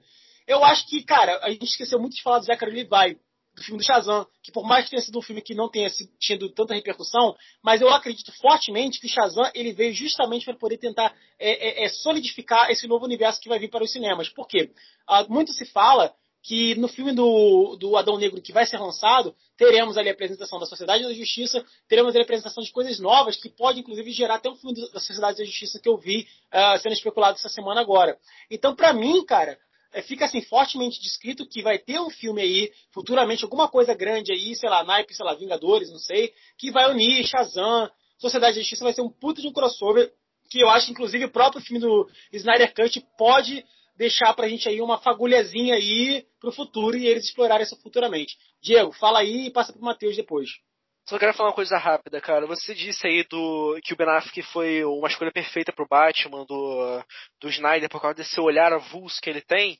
Eu concordo em parte, cara, porque, na minha opinião, acho que seria muito mais legal se ele conseguisse expressar aquele, aquela raiva, aquele ódio que ele sente pela, pelo, pela presença do, do Superman. Acho que é, se o ator conseguisse expressar esse ódio todo que o Bruce Wayne deveria sentir, não ódio, né, mas uma raiva, assim, uma preocupação com as pessoas, eu acho que seria muito mais interessante, porque o olhar dele é, é tipo assim, ah, eu quero matar o cara, mas não me importo muito, se eu morrer durante a batalha, foda-se, se ele ficar solto, não me importo.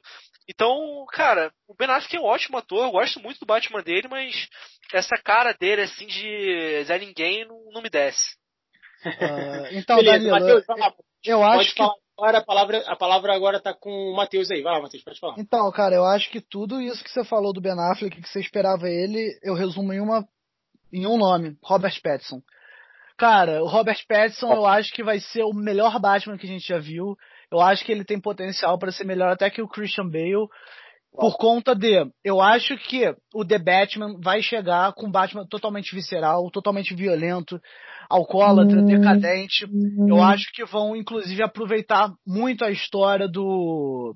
A queda, do a queda do morcego, cara, Nightfall. Eu acho que vai ser totalmente Nightfall.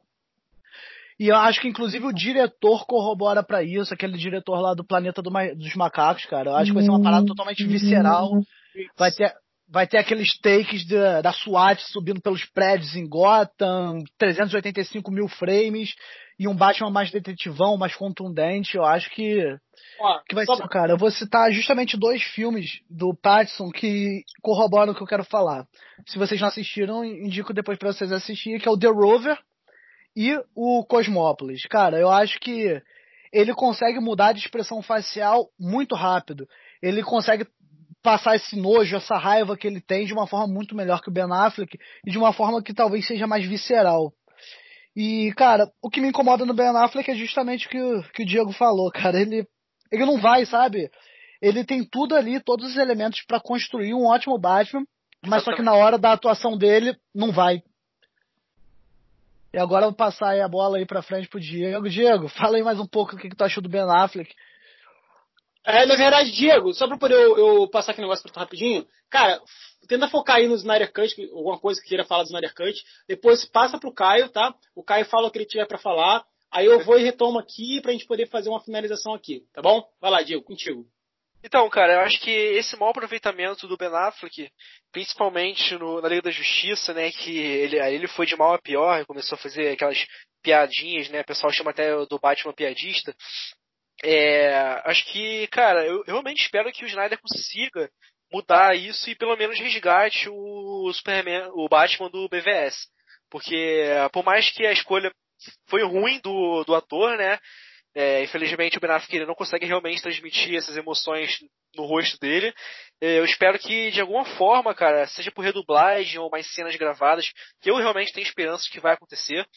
Eu espero que o Snyder consiga suprir essa falta do, de um Batman é, pesado assim. Realmente, ele tem um ar melancólico, mas é, acho que isso já é da, realmente da própria face do Ben Affleck, né? E você é, acha, Diego, que real, esse Snyder Cut, você, acha, você, você concorda com a minha teoria de que esse Snyder Cut eles podem tentar é, levar isso para frente? Já ouvi algumas especulações que eles podem levar esse Liga da Justiça a fazer uma, uma trilogia de fato. Sim, inclusive sim. hoje, mano, isso aqui, que eles estão, assim, algumas especulações que se esse filme vingar, eles podem fazer uma continuação. E como que essa continuação iria conversar, por exemplo, com o filme do Robert Pattinson, como o Matheus falou, é, a gente tem essa questão do Flashpoint, que pode, quem sabe, ele fazer alguma ligação, sei lá, até envolver até, quem sabe, não sei, especulando aqui eventos do Joker, é uma coisa que é uma teoria, a gente sabe que nos quadrinhos acontece bastante. Então fala o que você acha a respeito disso, e depois a gente passa pro Caio, pro Caio falar exatamente isso que eu tô falando aqui também, sobre essa possibilidade de haver uma continuação depois do Snyder Cut. Vai lá, Diego, continua aí. Na minha opinião, na minha opinião esse filme do, do Batman com Pattinson vai ser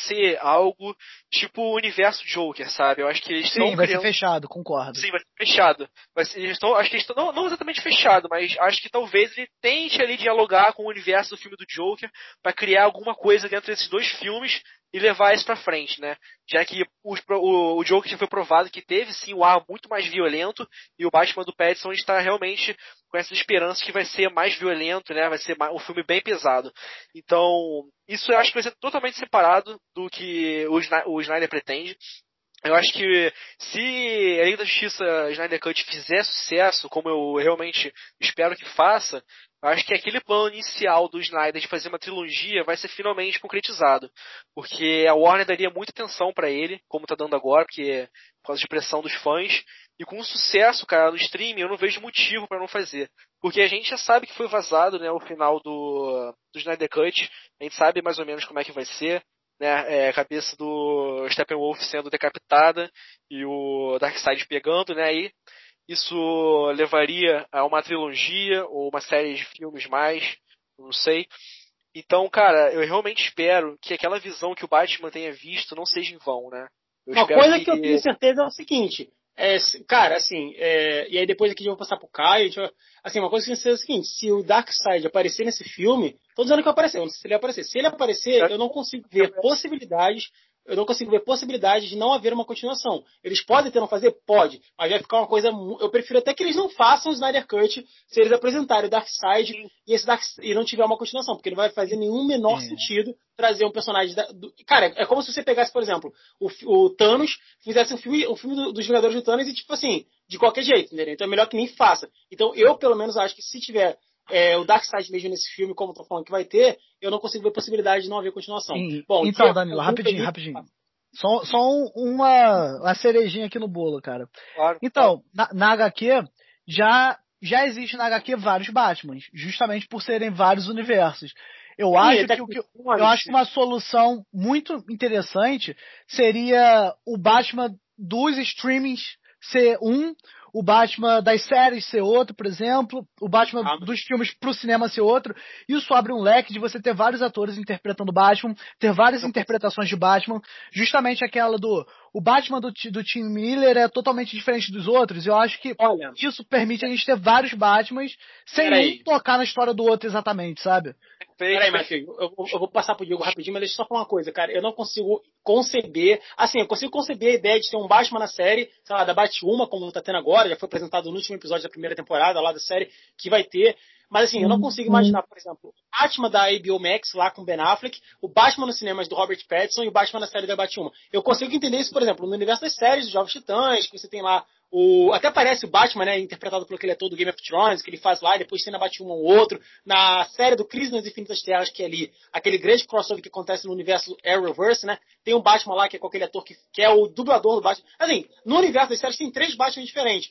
Eu consigo entender isso. Agora, você pegar o Ben Affleck, que, que é um personagem que foi todo construído por um- uma trilogia, e você te- botar ele é, é- é- é coexistindo com o Pattinson nos cinemas, pra mim não consigo ver possibilidade. Eu acho que não daria certo. cara. Eu acho que não seria co- coexistindo nos cinemas. Seriam arcos diferentes e deixaria isso bem claro. Porque se Não, a gente para pra analisar a visão de cada escritor do Batman, são visões totalmente diferentes. É. E a única forma de explicar isso é justamente o multiverso. Beleza, Entendeu? o que acontece? Eu vou passar pro Diego aqui, mas antes eu quero fa- falar só uma coisa só. Cara, eu acho que isso poderia fazer se eles fizessem uma espécie de crise nas infinitas terras no cinema. Sei lá, um flashpoint, aí você visse ali, né, va- por exemplo, até o próprio Ba- o Thomas Wayne como Batman e tal, que já tá sendo explorado pra caralho pelo Tom King aí nas, nas Faço HQs. hype. Vamos lá. Vai lá, Diego, fala o que você tem pra falar aí, depois você passa pro Caio. Cara, a crise já tá feita. Eu acho que eh, o que poderia ser feito, agora que já fizeram essa merda, essa série, eu acho que o que poderia ser feito é a gente falasse assim, ó, é, é crise, como foi, como aconteceu de, é, podemos de diversos universos diferentes, cara, isso tudo que tá acontecendo, o universo do, concordo muito com o Matheus, deveria ter, cara, o universo do cinema é aqui, ó, Joaquim Fênix, e o Robert Pattinson. Aí aqui nas séries é o Ben Affleck, Gal Gadot, Jason Momoa. E cara, eu acho que não teria problema nenhum, porque quem é fã de quadrinhos sabe, cara, sempre tem é, universos diferentes de, de personagens. Sempre, sempre tem uma visão múltipla de um personagem só. Por que, que isso não pode ser passado pro cinema, pra série? Por quê, cara? Só- É porque assim, é porque assim como no cinema a gente tem uma forma de atuação e no teatro a gente tem outra, eu também não consigo ver Ben Affleck, Jason Momoa, sei lá, Gal Gadot, ah, esses caras é, indo pra série, fazendo série e ao mesmo tempo o Robert Pattinson no cinema. Mas peraí, eu Talvez não passar... sério. Caio, É filme de streaming. É, filme de streaming, não ah, precisa. Isso não, precisa, isso não pode ser no cinema também. É isso. É essa divisão. Sim, vai lá, Caio, fala aí, Caio. É, O problema é que apesar de dos fãs de quadrinhos saberem que que existe esse multiverso, é, eles não vão conseguir alcançar públicos novos. Talvez galera que não lê quadrinhos e queira assistir e vai ficar perdido. Como é- era um Batman mais velho, agora um Pattinson aqui, como assim? É, Cara, eu acho que não tem É. por que ficar perdido, porque justamente seria um arco fechado. Aquilo ali começa e encerra uma história, não tem por que ficar lá, perdido. Caio, pode continuar. Eu- Deixa, deixa eu- o Caio eu acho, Peraí, galera. Fez deixa eu acho duas Vai, coisas. Eu acho assim, é, acho nada a ver eles colocarem esse Pattinson também no universo do Coringa, porque é, o Coringa é um bom filme e um filme bom fechado. Eu acho que não devia ter continuação também. Aquilo lá se, ao que se propõe é muito bom. E outra coisa que eu acho assim, que uma coisa que eu espero do filme aqui só pra fechar minha opinião, é que eu não eu, eu realmente estou esperançoso, mas não tem muita coisa que eu tô querendo ver de diferente. Eu quero ver esse filme, eu vou vou achar o que eu tiver que achar. Mas uma coisa que eu, que eu espero realmente que mudem, é, e eu não sei se vão mudar, é aquela batalha final, que é todo mundo tentando destroçar o, o, Step, o Steppenwolf lá e ninguém consegue, e aí o Superman chega, que é um baita Deus Ex Machina, e ele dá dois soquinhos no cara e o cara cai no chão. Eu espero Ah, mas peraí, peraí, peraí, peraí, Caio, peraí que agora eu vou falar. Agora, agora o Caio tocou numa parada que... Cara, é Vem! Peraí, peraí que agora você ativou o boomer que há dentro de mim. Bom, vamos lá, vamos lá, vamos lá. Eu, eu estava aqui já quase pre- finalizando a- a- o podcast, mas eu vou ter que comentar. Bom, eu concordo com tudo que o, o Caio falou. é, no que tange ao Coringa, assim, realmente eu acho bem interessante aquele filme como filme fechado. A questão também da dificuldade do grande público. A gente está falando aqui de um filme que ele tem que ser, se for para os cinemas pelo menos, ele tem que se pagar. E nas séries também, ele tem que ter um público grande. Eu não consigo identificar, por exemplo, a minha mãe e meu pai e minha tia. Não, meu pai não, meu pai ele gosta de quadrinhos. Mas minha mãe e minha tia, que foram assistir Vingadores uh, Ultimato, Guerra Infinita, por, por simples e, e, livre e espontâneo entretenimento e não assistir, sei lá, o Batman do, ben, do Robert Pattinson, sabendo que tem o Ben Affleck ao mesmo tempo. Não consigo. Acho que pro grande público, assim, que. Por exemplo, eu vejo pelo menos que os filmes da Marvel, eles são filmes produzidos pro, pro povão, tá ligado? Ah, nem, não necessariamente ele 90% do público ele conhece. Agora, só pra, só pra concluir aqui rapidinho, vou passar aqui pro, pro Caio terminar e depois ele passar pro Diego. Cara, esse negócio do Deus Ex Machina não funciona comigo. Porque vamos lá. Vingadores Ultimato. Vamos lá, última batalha do Vingadores Ultimato. Thanos. Não, quem tá, chega não. naquela porra? Quem chega naquela porra pra resolver aquela porra toda? A Adam Warlock. And the world don't know. Não, a Capitã Marvel, ela chega e é razoável, porque assim, pensa que o universo inteiro estava sendo recrutado para entrar lá. Uma coisa que eu não concordo é realmente, todo mundo começa a sair dos portal e o Thanos fica esperando. O que, que ele tá esperando? Tem uma galera saindo. Eu, nada a ver realmente isso. Mas a Capitã Marvel eu até entendo, porque ela tava em algum planeta e o universo inteiro começou a chegar na Terra. Então alguém, ela deve ter sab, ela soube de alguma forma, né? Então ela foi, foi pra lá. Tudo bem, tudo bem. Até aí eu entendo. A questão dela chegar lá, tudo bem, eu entendo. Agora, o que eu não tô entendendo é o seguinte, cara, eu não tô criticando a Capitã Marvel. Eu acho que a personagem é muito boa. Só acho que o roteiro do filme dela não foi muito bom com a própria atriz, que é uma atriz que, inclusive, já ganhou o Oscar, inclusive. Mas assim, eu já vou passar pra você já, Diego, só um segundinho. Cara, eu não entendo o seguinte, porque o, o, o, o super-homem, ele realmente é o Deus Ex-Machina. Ano passado, inclusive, aí nos grupos de quadrinhos, rolou até uma treta aí, por quem seria mais forte? Capitão Marvel ou Super-Homem? Obviamente que eu acho que, por todo o contexto uh, de poder, o Super-Homem. Mas, cara, a Capitã Marvel, ela também não passa de uma Deus Ex-Machina no final de contas. Isso porque ela, por ter essa questão também de, é, de vir também desse universo uh, da galáxia, né? Esse universo mais... É, é, é, enfim, que vem do espaço e tudo mais, esse universo mais espacial, lá do Guardião da Galáxia e tudo mais, ela, tá, ela até pode até ter um poder que, que entre no mesmo padrão ali do Thanos, que depois destruir ele. Mas, cara, o que ela faz no final do filme não é muito diferente do que o Superman faz, em questão de, de Deus Ex Machina. É quase que a mesma coisa. E eu acho até um pouco mais complicado a gente falar sobre a Capitã Marvel, porque, por mais que ela seja uma, uma, uma super-heroína forte, uma super-heroína muito boa lá no universo da Marvel, mas ela é uma personagem que, assim, caiu de paraquedas. A gente sabe que a produção do Exato. filme dela foi super às pressas para poder entregar antes dos Vingadores e vender. Inclusive, ela só fez aquele um, aquele um bilhão e pouco lá, justamente porque ela seria um filme que seria crucial para assistir para poder ver Vingadores. Então, assim, eu acho que ela foi muito mal introduzida, foi muito mal construída, e na hora que ela chega lá como Deus Ex Machina, cara, eu acho que ela não, acho que ela não, assim, ela entrega, como eu falei, a Brie Larson, ela é uma ótima atriz, só que eu acho, cara, que a presença dela no filme não passa aquela sensação de tipo assim, mano, essa mulher aqui me convenceu que ela tem poder suficiente para poder destruir o Thanos, porque ela foi, foi apresentada do nada no universo de Vingadores, ela chega na cena lá, tipo, até fazendo uma, meio que uma, um diálogo meio girl power lá com com o Capitão, com o Capitão América, com o Thor, se não me engano.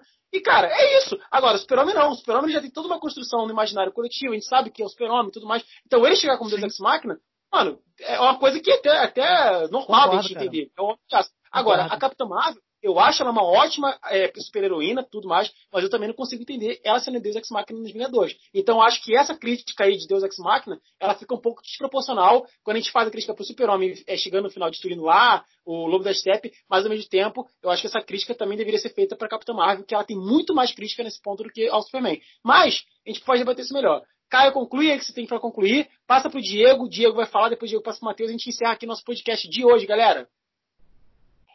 Eu já concluí, já basicamente. Eu só reparei agora que eu toquei numa grande ferida sua, então. Você agora, né? Mas eu concluí, é basicamente isso. Só espero que eles mudem um pouco isso. Apesar, beleza, a Capitã Marvel é também, mas eles podem mudar, porque a Capitã Marvel pelo menos tem uma cena muito legal, que é ela destruindo as naves lá e o Superman tem uma cena dando dois socos no. no Apostando no... corrida com Flash. Nossa, aquela cena é linda, né?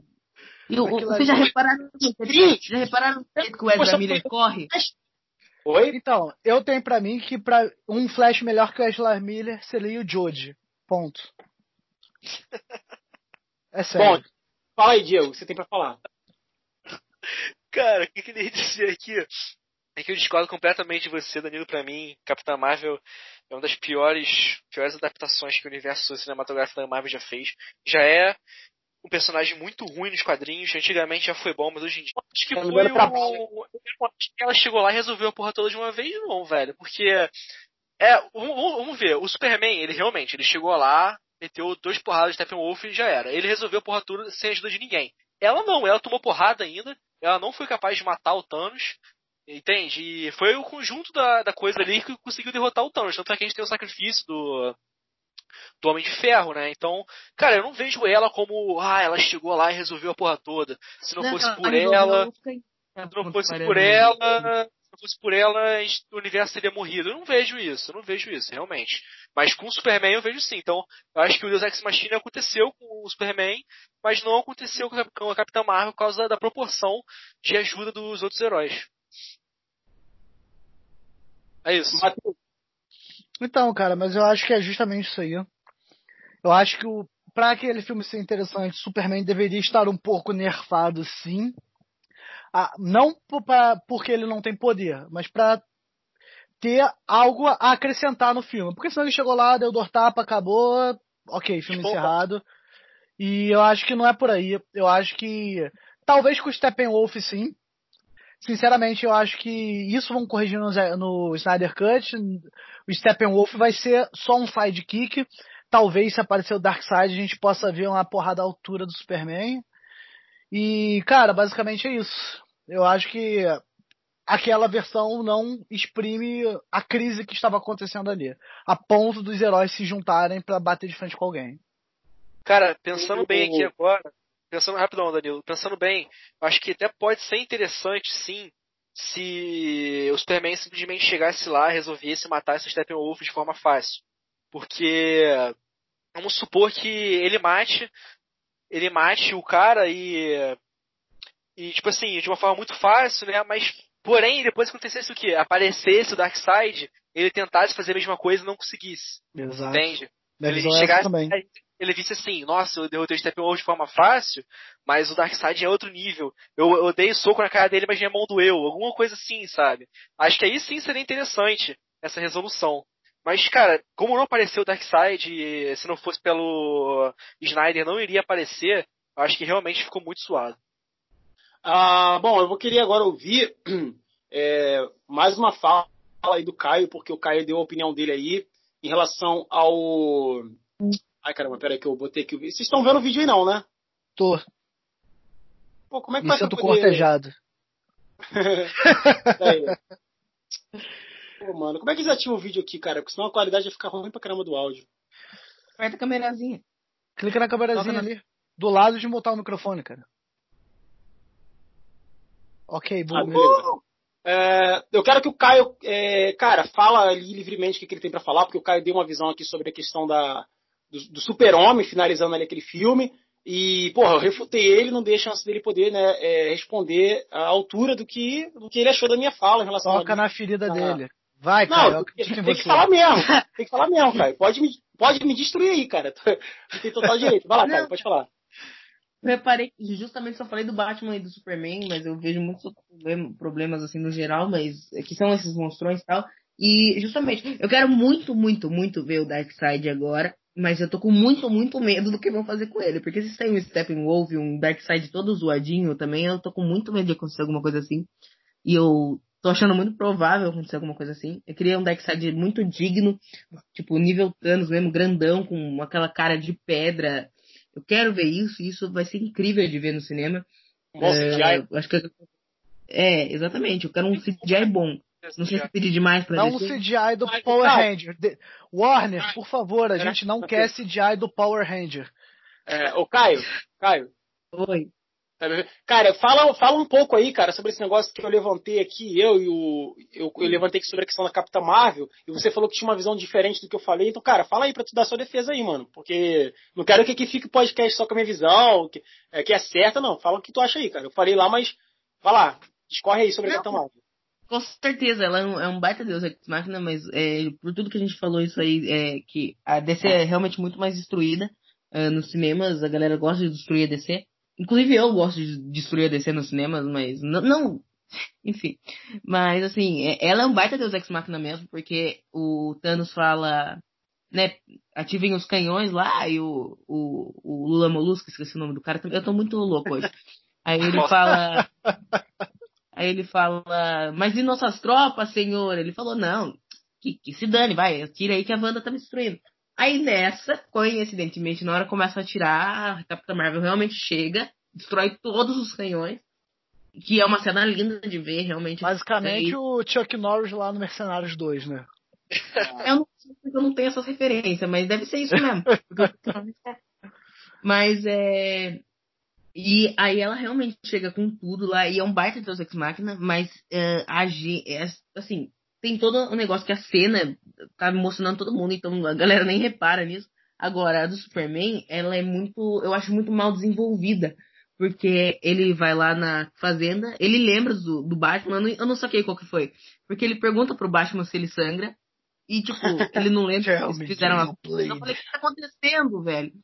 E aí, beleza. Aí o Superman. Tem aquela cena. A cena... Né? É, não, o Batman pergunta pro Superman no Batman vs Superman, mas no, na Liga da Justiça o Superman pergunta pro Batman que assim que, ele, assim que ele volta ele pergunta do you bleed lá daí e vai embora.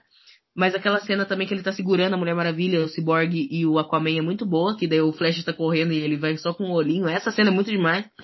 Mas agora, depois disso é muito mal desenvolvido, porque ele parece que lembra do Batman e ele fala: Você não me deixa viver em paz, mas você também não me deixa morrer em paz. Que é uma boa frase, assim, mas. E aí. Mas eu, então, cara, essa ela, cena para mim foi um desperdício de fanservice que, nossa, meu coração dói. Não, com certeza. E aí ela, ela, ela, não, vai ajudar eles lá dela, vai, ele vai, porque é gado, não, brincadeira. E aí. a gente falou bastante aqui, cara, sobre o Zack Snyder, o Snyder Cut, mas a gente acabou esquecendo de falar que o. Que, por exemplo, né, a Lois Lane ela foi muito, muito mal aproveitada nesse filme. E a Lois Lane é uma atriz muito boa que faz a Lois Lane, né? O personagem dela também no Homem de Aço é muito bem construído, mas ela foi muito mal aproveitada. Uh, o Ajax, né? O Ajax, que é o. É o... Caçador de Marte. Caçador de Marte. É, foi comprovado que aquela cena que aparece com a Lois Lane conversando com a Marta, né? Na verdade, é o Caçador de Marte, que ele já se apresenta desde Homem de Aço, ele aparece lá é, como um personagem importante né, nesse universo da DC. Eu acho que ele seria tipo que aquele personagem lá do o Nick Fury, né? É, no universo DC. Mas aí eu acho também que foi muito mal aproveitado também. Eles também não quiseram é, desenvolver muito bem isso. Talvez possa vir quem sabe ter alguma referência a isso no Snyder Cut, por mais que essa cena não tenha sido gravada, não tenha saído do storyboard do Zack Snyder. Agora, Diego, fala o que tu acha aí, cara, sobre a questão da Capitã Marvel lá. Depois você vai passar pro Matheus, pro Matheus finalizar, e aí quando ele terminar de falar, eu vou finalizar aqui o nosso podcast de hoje, agradecendo a todo mundo que participou. Uh, o papo, esse papo foi bom porque de fato teve briga, teve quase saiu porrada aqui, então pra mim tem que ser assim, cara, pra poder ter você tá graça. Tá fazendo né? isso só porque você tá com os seus sentimentos abalados pelo Batman, só por isso. Hello darkness, my old friend. I've come então, down cara, with you queria dizer, eu queria dizer que essa questão aí do Caçador de Marte, acho que é um pouco subjetiva. Você disse que não tem a cena gravada. Talvez tenha, cara, porque até onde a gente sabe, o Snyder Cut vai ter pelo menos o dobro de tempo do é. da Justiça, né? Então é muito, é muito possível, Com certeza de tem 4 a 6 horas. De 4 a 6 horas. Então, cara, com certeza tem muitas cenas que foram gravadas e não estão no filme. Isso é isso é óbvio. Então, essa cena da Luz Lane conversando com a suposta mãe do, do Superman, e quando a gente vê é o Caçador de Marte, é possível que tenha sido assim gravada, cara. Porque eu vi uma print, sim, que tá, tem a Luz Lane com a, hum. com a mãe do Superman. Só que não, não aparece, obviamente, Caçador de Marte, né? Então, cara, ele ganhou dinheiro, ganhou milhões lá pra fazer CG. Ele pode sim transformar ela em no Caçador de Marte não vejo problema nenhum nisso acontecer. Eu acho sim que essa cena vai ser incluída no Snyder Cut. Eu realmente espero que para mim vai ser Agora, Diego, eu quero te fazer uma perguntinha aqui, Diego, só pra gente poder concluir, eu passar pro Matheus, depois eu quero passar pro Caio para ele dar suas considerações finais de cada um aqui. Cara, você acha que é proporcional a, igual o Caio deu a opinião dele, acho que, acho que a opinião do Caio tá até melhor do que a minha, é porque eu sou meio boomer em algumas coisas, né? Eu acho que o Caio falou melhor sobre a questão ali da proporcionalidade do X-Machina do Superman com a da Capitã Marvel ali no filme do, dos Vingadores. Mas assim, você acha que é proporcional aquela cena final ali do, do Superman, né, vindo, fazendo aquela, aquele é, manpower, né, ali, pô, termo mais escroto, é, com a cena da Capitã Marvel, que realmente, assim, se para pra analisar, de fato, uh, pra Capitã Marvel chegar a fazer aquela cena ali é, com, o com o Thanos no final, pô, foi muita, muita gente ali, né, lutando contra o Thanos, contra a legião dele ali do, dos Skrulls, né, então, bom, o que, que você acha disso, cara? É proporcional, não é? O que, que você acha?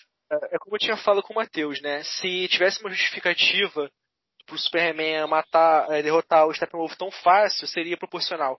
Porque, como eu disse, se o Darkseid fosse aparecer no filme, e aí ele já não tivesse essa facilidade toda para derrotar o Darkseid, né?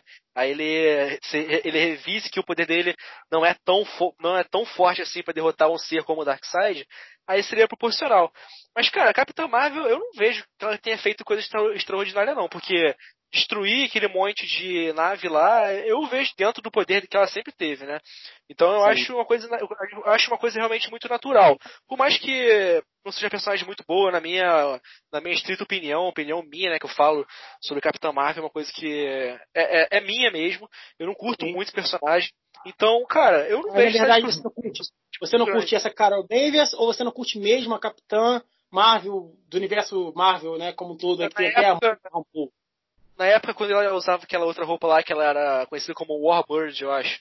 Ela não era Capitã Marvel ainda, eu curtia muito o personagem. Mas depois que ela se transformou em Capitã Marvel, é, começou a usar esse uniforme aí, é, azul e vermelho, não, não, curto muito. Não é uma personagem que me atrai. Não é o tipo de coisa que eu gosto. Ah, eu acho, assim, para falar a verdade, pra fazer justiça aqui a Capitã Marvel, eu acho que tem que ter o advogado aí, né? Cara, eu acho o seguinte, eu acho que a personagem da Capitã Marvel, para essa nova geração, como o próprio Caio falou aqui no início do nosso programa, né? Eu acho que ela é uma ideia muito, muito boa no papel, só que eu acho que ela foi muito mal executada, porque vamos esperar para analisar. Né? Aqui a gente tem quatro pessoas, a gente tem quatro pessoas que literalmente cada uma tem um, um Homem-Aranha preferido. Por exemplo, o Matheus falou que o Homem dele preferido, polemicamente falando, é o Andrew Garfield. Eu acho que ele é uma das poucas pessoas que eu conheço. Uh, o, o Caio falou que o dele é o Tom Holland. O, e você, Diego, falou que o seu é o Tom Maguire, assim como o meu também é o Tom Maguire. Agora vamos, vamos tentar, vamos tentar, é, vamos sintetizar aqui a ideia. Eu acho que é muito uma questão de geração. Por exemplo, você vê, a, a Mônica Rambeau, acho que esse é o nome da, da Capitã Marvel original mesmo, lá da fase clássica lá da Marvel, ela, era, ela, ela inclusive era negra, né? Era uma, uma personagem negra e tudo mais é, ela tem uma construção completamente diferente. Ela tem muito aquela coisa da sensualidade, né? Que, que a, geralmente os personagens nos quadrinhos antigamente tinham. Geralmente eles exploravam muito esse lado sensual da mulher e tal. Mas ela, ao mesmo tempo, tem aqui uma edição aqui, cara, de número 3, eu acho, da Heróis é, da TV, da Marvel, né? Antigona. Ela, ao mesmo tempo, ela tem um, um quê de, tipo, girl power, de forma bem orgânica, muito bem estabelecida. Por exemplo, tem uma cena aqui que ela tá na rua andando e o Peter Parker tá perto dela, né? E os caras na rua mexem com ela e, tipo assim, ela uhum. dá um. Ela, tipo, os caras mexem com ela mesmo, ela encara os caras, tipo. E, tipo assim, nessa, o Peter Parker tá querendo, tipo, tentar ajudar ela. E ela, mano, quem é você, cara? Eu sou a Capitã Marvel, tá ligado? Então, assim, eu acho que essa Capitã Marvel da fase clássica, ela tem uma construção bem diferente dessa Capitã Marvel atual. Mas eu acho que a Carol Davis ela é boa no que ela se propõe, só que o meu problema com a Carol Davis, eu acho que o, a personagem foi levada para o cinema de uma forma muito ruim. Não em referência a Brie Larson, porque a Brie Larson é uma puta de uma atriz, ela já ganhou Oscars caramba 4, né?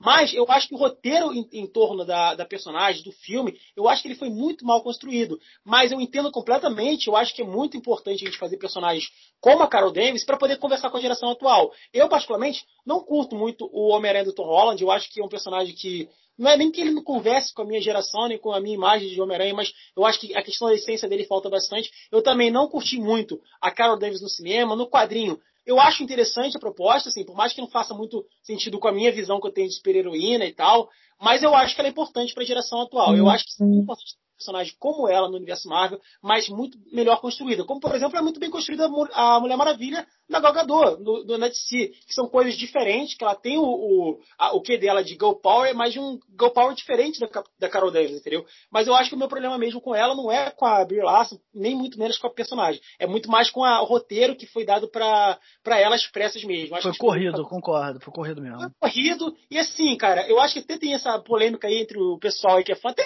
já vi muitas meninas falando isso, que acham ela meio antipática e tal. Assim, na verdade, eu o acho. O personagem que... é feito para isso, cara.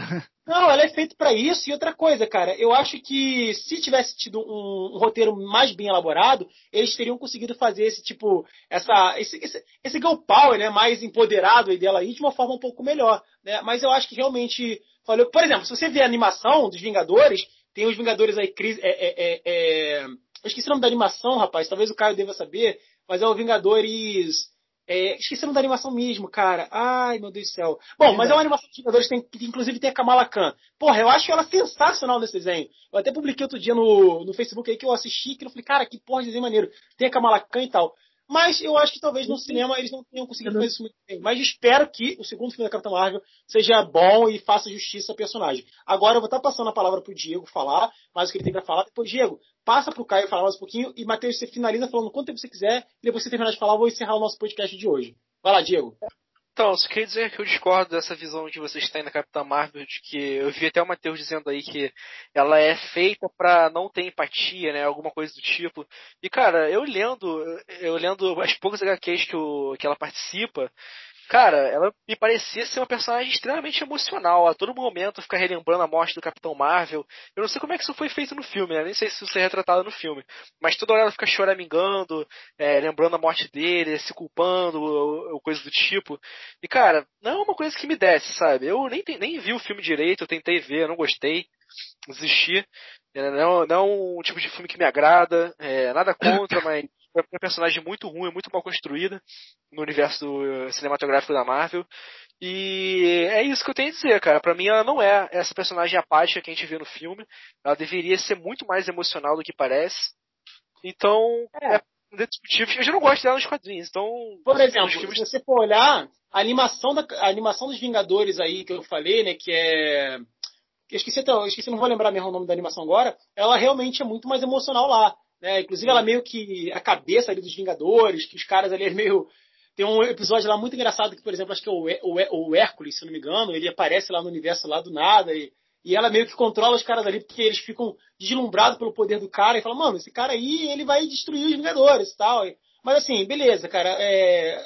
Esse aqui é um programa pra gente debater mesmo, cada um tem sua opinião, o Caio tem a opinião dele. Agora, Matheus, fala o que você tem pra falar, depois eu vou passar a palavra pro Caio e aí eu vou finalizar aqui o nosso programa de hoje. Então, basicamente, cara, queria agradecer aí pela participação e lembrar, Warner, por favor, vamos caprichar no CGI, a gente não quer ver os capanga da Rita Repulsa no universo DC, por favor. Deixa isso lá no Power Ranger. E, cara, eu acho que no mais é isso aí mesmo. Eu acho que a gente conseguiu entender um pouco a visão de cada um sobre, sobre o Snyder Cut. E agora a gente é hora da gente tentar controlar um pouco a hype e ver o que vem aí, que, que a HBO Max vai trazer pra gente. Pode crer, mano. Valeu mesmo pela tua participação. É, espero, tô... espero que você participe mais episódios Por aqui. Por favor, só chamar aí que a gente. Beleza. Caia, é contigo agora, mano. O que manda? Ah, é, eu queria agradecer primeiro a, a, ao convite para participar daqui. É, é, e sobre tudo isso aí, eu estou esperançoso e espero realmente esse negócio do, CG, do CGI, eu falar CGI, já ia dar uma abrasileirada legal. É, eu espero realmente que esse negócio do CGI seja resolvido, que pelo menos com. Hum, hum, tá bom, se não fizerem com o Steppenwolf, pelo menos que façam com o Darkseid, que eu preciso de um Darkseid muito legal para mim. Uh, assim, eu, eu fiquei pensando na possibilidade, se for ter seis horas aí, vamos, vamos que tenha uhum. seis horas. O, o, a Liga tem o quê? Duas horas e quarenta, mais ou menos, o primeiro filme? Por aí. Duas e vinte. É, duas e vinte, é. Se eles resolverem tudo, tudo que tiverem que, que resolvem no primeiro filme, uh, tipo, nesse tempo aí, mais ou menos, eu acho que dá pra eles talvez tentarem finalizar com o Darkseid por aí mesmo, para eles já conseguirem em frente, porque eles estão querendo seguir com o Robert Pattinson, não estão querendo mais o Henry Cavill. Então, e agora também teve a treta do uhum. Ezra Miller, que ele bateu na fã lá.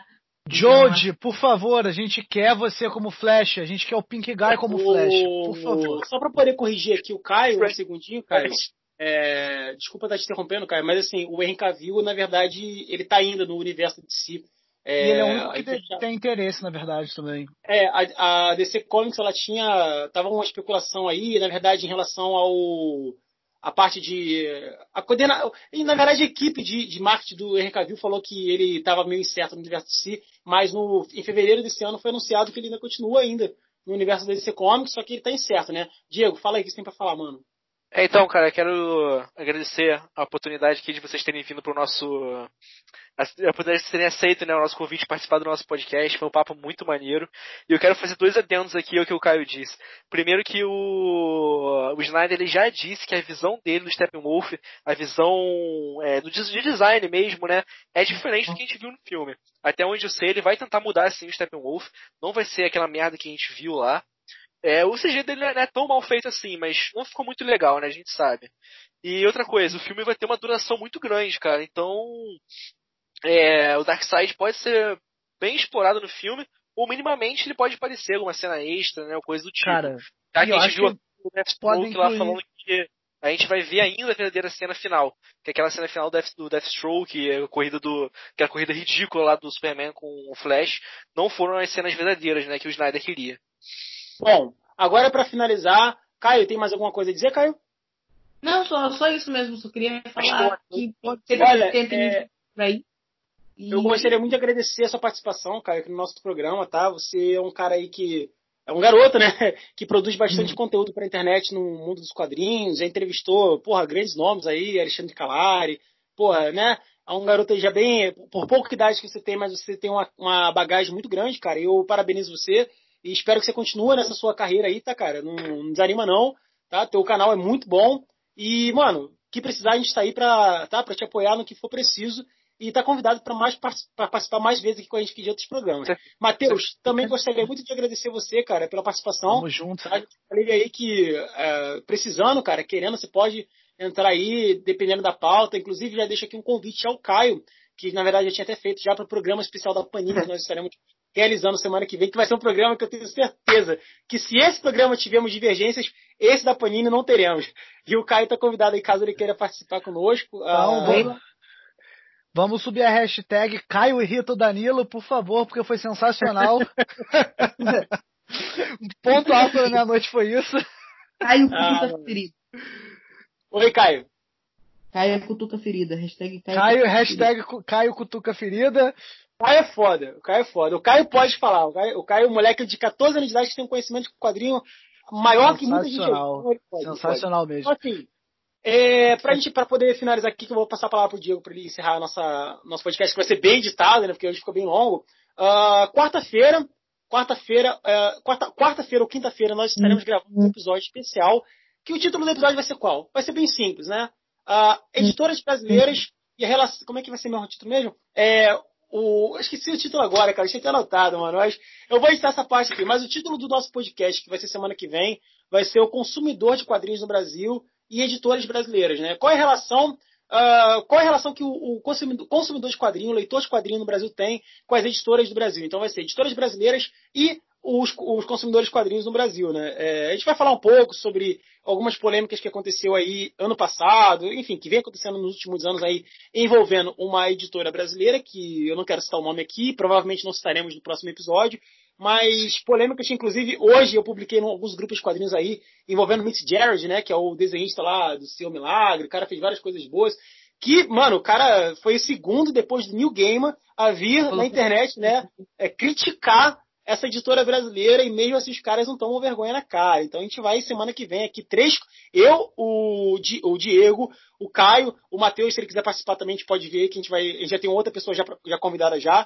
Então assim, Bora. nós iremos simplesmente dar a nossa opinião na nossa experiência que nós temos com essa editora. A gente gosta? Será que é boa? Será que elas nos fornecem um bom serviço? Será? Vamos falar tudo isso aí na, na semana que vem. Então, já está aqui o convite já para o Caio participar, caso ele queira participar, acho que ele vai agregar bastante ah, pra- conhecimento pra gente. E é isso aí, Diego, finaliza aí, cara. E, e aceita, e, e nem perguntei, Caio, Caio, tu aceita participar do nosso programa semana que vem?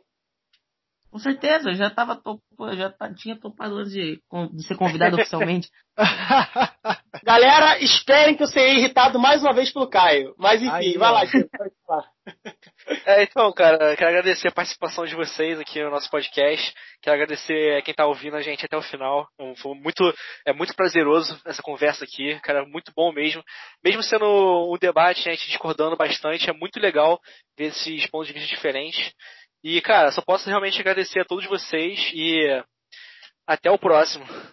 É, até o próximo, galera. Então, galera, é isso aí. Marca na sua agenda. Toda sexta-feira, às 19 horas, temos podcast aqui no Quem Vigia os Lombadeiros, diretamente no Spotify, no Anchor. E também, todas as segundas-feiras, nós teremos podcast também aqui às 19 horas. Vamos tentar sempre estar mantendo esse padrão de horário. Se às vezes atrasar, um pouco antes, nós estaremos informando nas nossas redes sociais. Mas aqui, a agenda é essa, 19 horas, segunda e sexta-feira, programas especiais para vocês do universo dos quadrinhos, do universo geek, universo pop. Então, galera, é isso aí.